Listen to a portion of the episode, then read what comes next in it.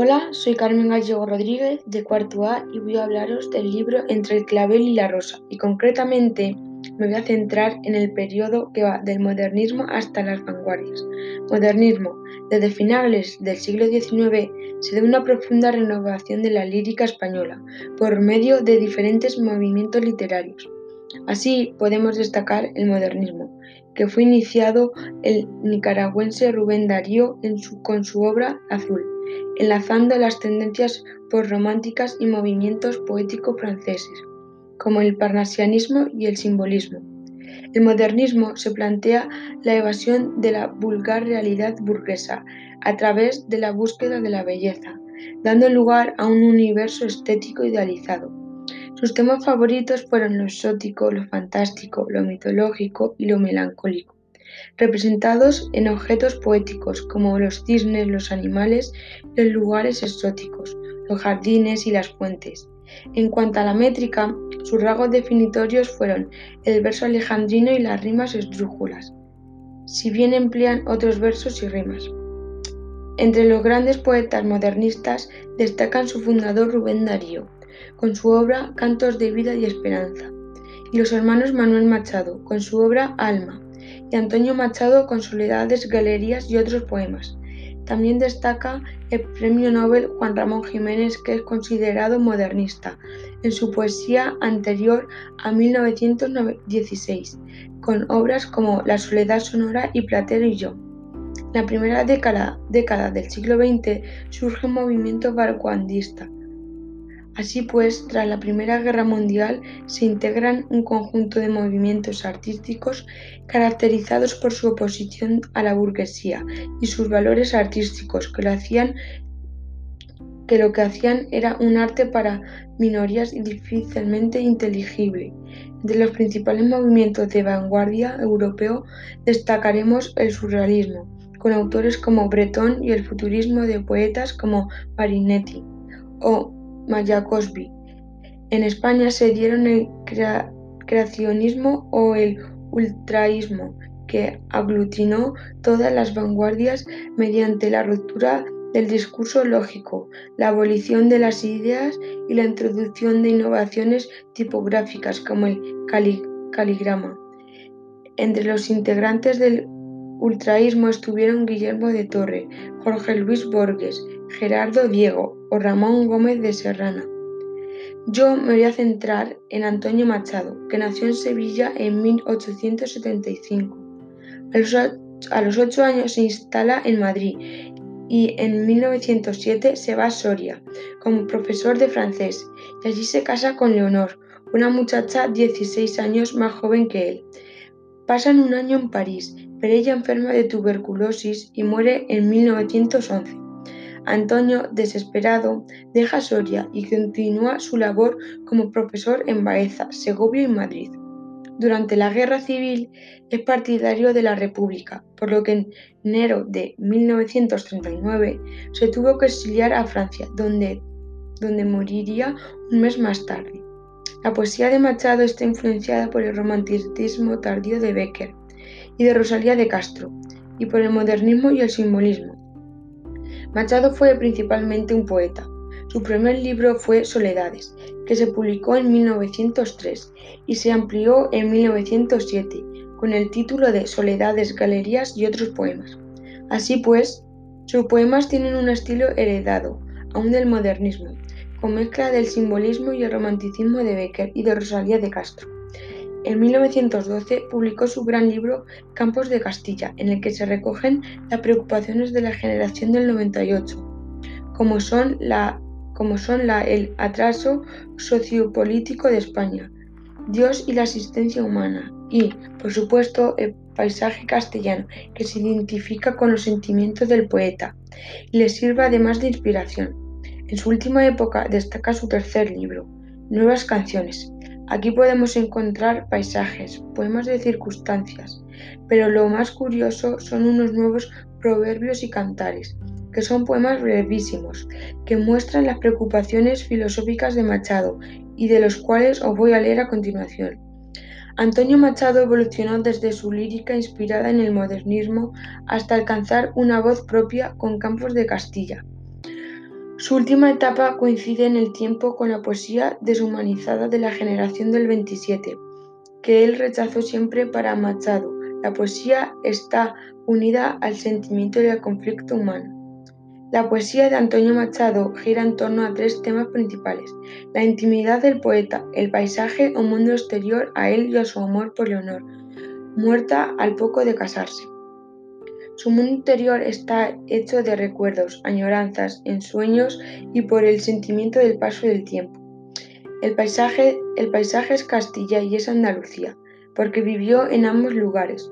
Son las gentes castellanas su historia pasada y su vida presente. También en la realidad nacional vista con sentido crítico. Y el amor de su mujer hace que salga por algún tiempo de su soledad y ensimismamiento, pero vuelve a ellos cuando el honor muere.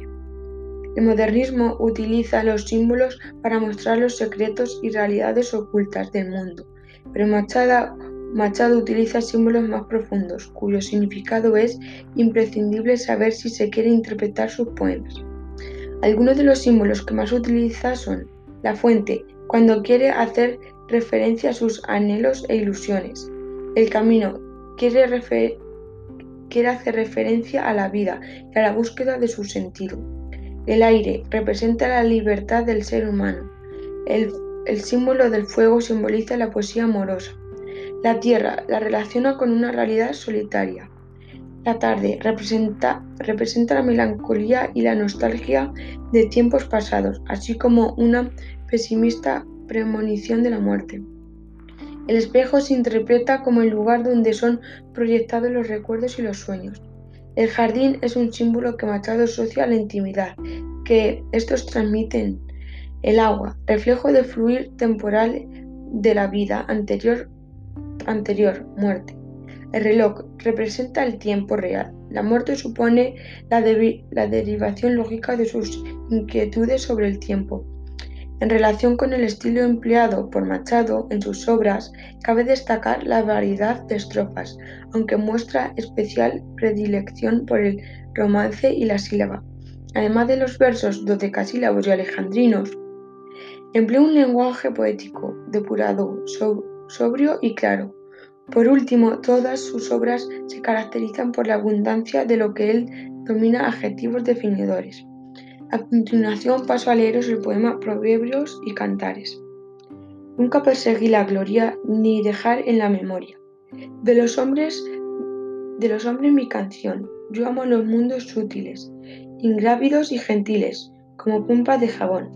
Me gusta verlos pintarse de sol y grana, volar bajo el cielo azul, temblar súbitamente y curvarse. Nuestras horas son minutos cuando esperamos saber y siglos cuando sabemos lo que se puede aprender. Ojos que a la luz abrieron un día para después, ciegos tornar a la tierra, hartos de mirar sin ver. Es el mejor de los buenos, quien sabe que en esta vida todo es cuestión de medida, un, un poco más, algo menos.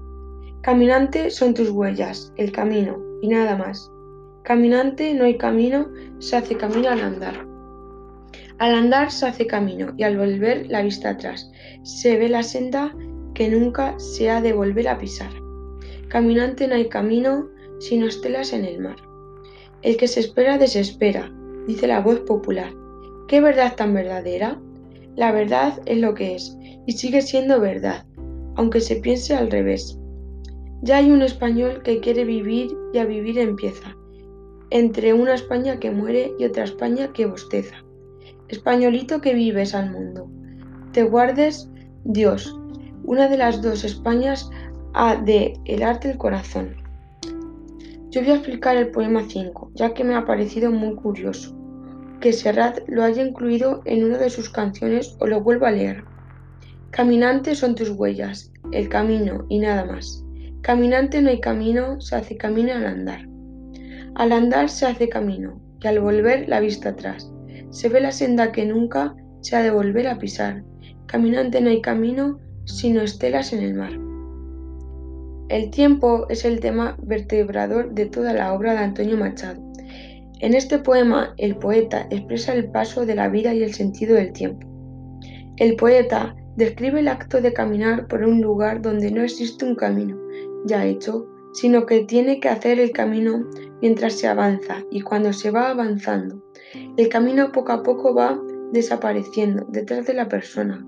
El caminar errante, sin meta prefijada, es un sentimiento de nostalgia, de la vida que se va dejando atrás.